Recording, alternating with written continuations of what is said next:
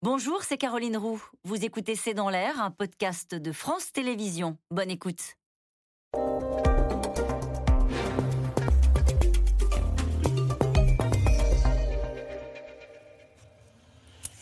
Bonsoir à toutes et à tous, c'est dans l'air l'invité. Je reçois aujourd'hui l'auteur d'une enquête édifiante, publiée euh, demain, qui montre comment en Europe, y compris d'ailleurs sur le sol français, la Turquie d'Erdogan déploie ses réseaux et orchestre parfois même l'élimination de ses opposants dans des opérations clandestines. Bonsoir Guillaume Perrier. Bonsoir. Euh, merci d'avoir accepté notre invitation. Vu publier Les loups aiment la brume que vous avez euh, coécrit avec Laure Marchand, c'est publié chez Grasset. On apprend tout simplement, je le disais, que les autorités turques organisent des opérations clandestines, même parfois des exécutions sur le sol européen et sur le sol français.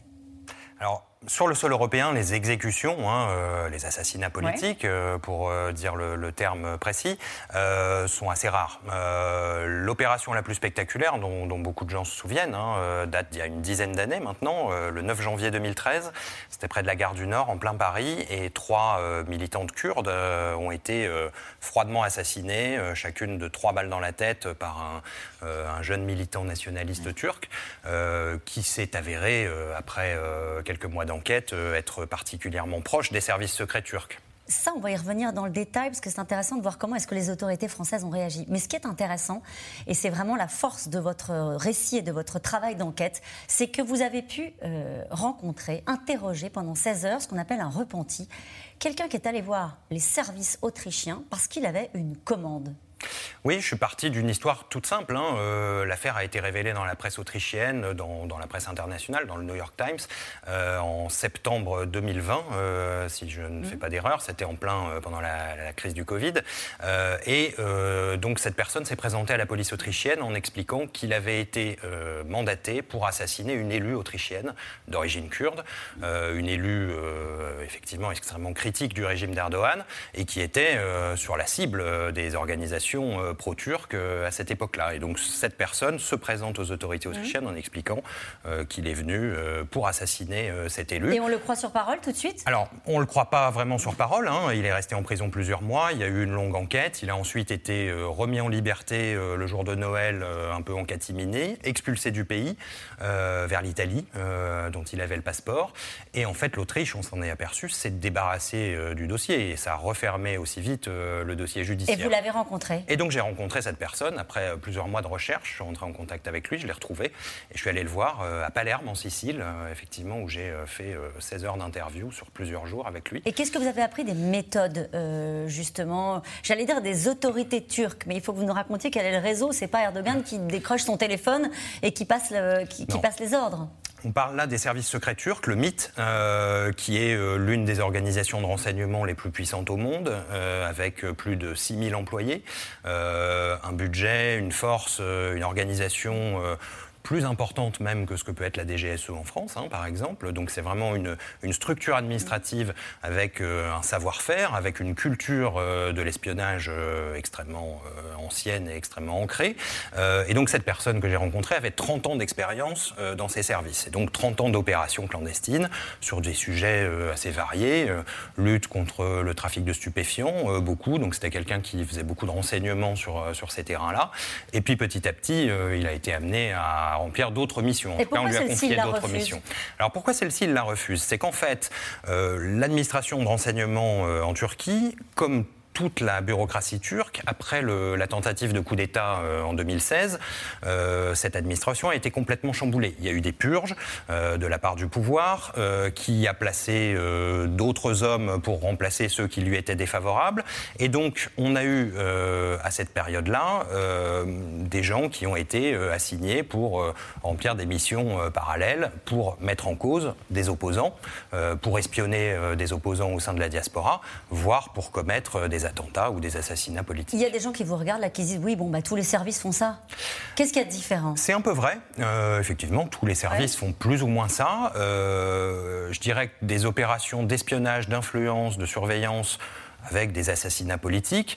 C'est quand même pas tous les services qui font ça. alors effectivement, d'autres pays, on le sait, la Russie, la Chine, on, mène ce genre d'opération. L'Iran mène ce genre d'opération à l'étranger. Pour la Turquie, on n'en a pas forcément la conscience. C'est grave. au fond, c'est grave ce que vous démontrez dans, dans, ce livre, c'est-à-dire le lien entre une opération d'exécution hein, d'une élue européenne, autrichienne, et le lien que vous faites avec les services de renseignement turcs. Euh, pourquoi est-ce que vous écrivez dans votre livre Tous les chemins mènent au MIT, au MIT, au service de renseignement euh, turc Il n'y a aucun doute sur ce lien-là, qui est au fond euh, la, mise en cause principale de, votre livre bah, Le doute, c'est toujours le point de départ d'une enquête, évidemment, mais euh, on essaye de le dissiper. Donc euh, c'est comme la brume qui entoure ces loups. il faut la dissiper le plus possible pour essayer d'y trouver la vérité. Donc le doute, évidemment, il est permanent. Quand j'interroge cet ancien espion pendant 16 heures, je doute de chacune de ses paroles. Je recoupe chacun des détails qu'il me donne. néanmoins, effectivement, toutes les pistes mènent à cette organisation euh, l'assassinat des trois Kurdes à Paris de manière indéniable à travers les dossiers judiciaires mm. auxquels on a eu accès, que ce soit en France, en Belgique, en Turquie. Euh, la main du mythe euh, se trouve derrière de façon absolument incontestable. En Autriche, c'est exactement la même chose. Et on a pu retracer, décrypter, je dirais, l'organigramme de cette organisation en Europe. Et effectivement, il y, a de quoi être un petit peu effrayé. Mm. En Allemagne, hein, notamment, où c'est une Vous dites la France et l'Allemagne, c'est les deux pays les plus visés. Oui, mm. oui.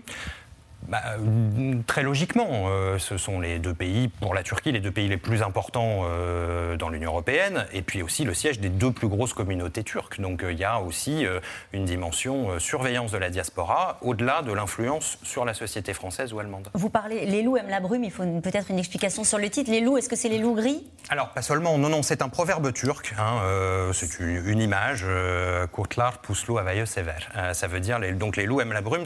La signification de ce proverbe, c'est simplement que une personne mal intentionnée profitera toujours d'une période de chaos pour avancer ses pions.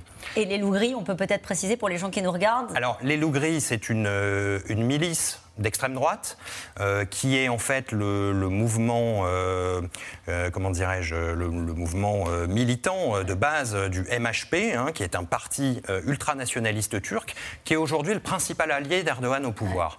Et donc, ce qu'il faut comprendre, c'est que depuis 2016, depuis cette tentative de coup d'État, Erdogan a resserré les liens avec cette extrême droite nationaliste, qui historiquement a toujours été très liée aux services secrets et à la mafia turque. Dans les années 80, il y avait déjà des commandos d'espions turcs qui venaient semer la terreur à Paris, euh, à l'époque, contre les militants kurdes ou arméniens. J'en raconte d'ailleurs quelques épisodes, mais ça n'est pas quelque chose de nouveau. Erdogan, aujourd'hui, a remis ses réseaux en branle pour pouvoir euh, consolider son propre pouvoir. Parce qu'il est en difficulté?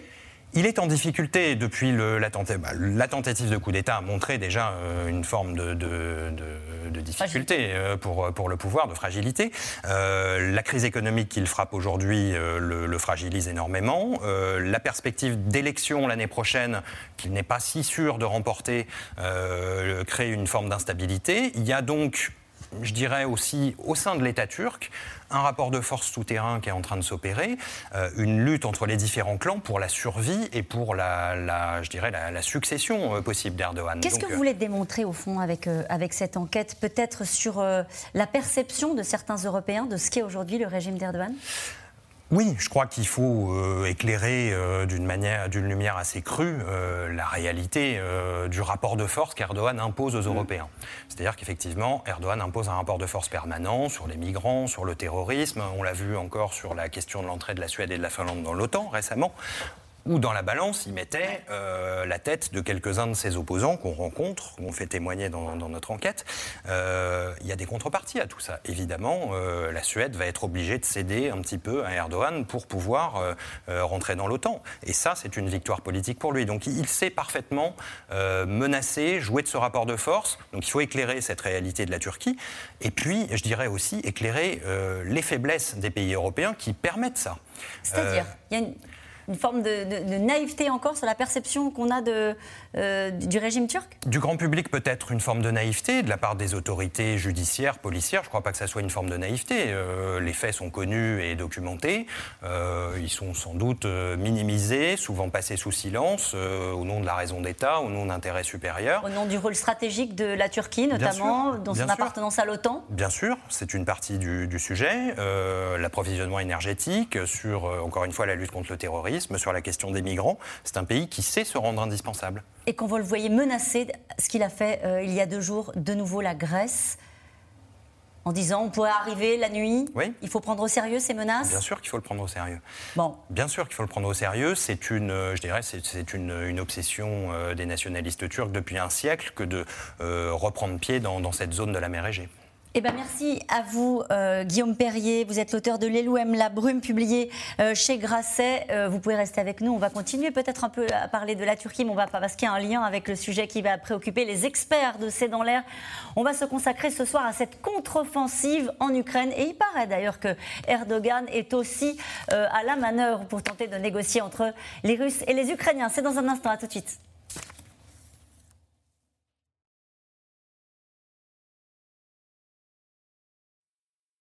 C'était C'est dans l'air, un podcast de France Télévisions. Alors s'il vous a plu, n'hésitez pas à vous abonner. Vous pouvez également retrouver les replays de C'est dans l'air en vidéo sur France.tv.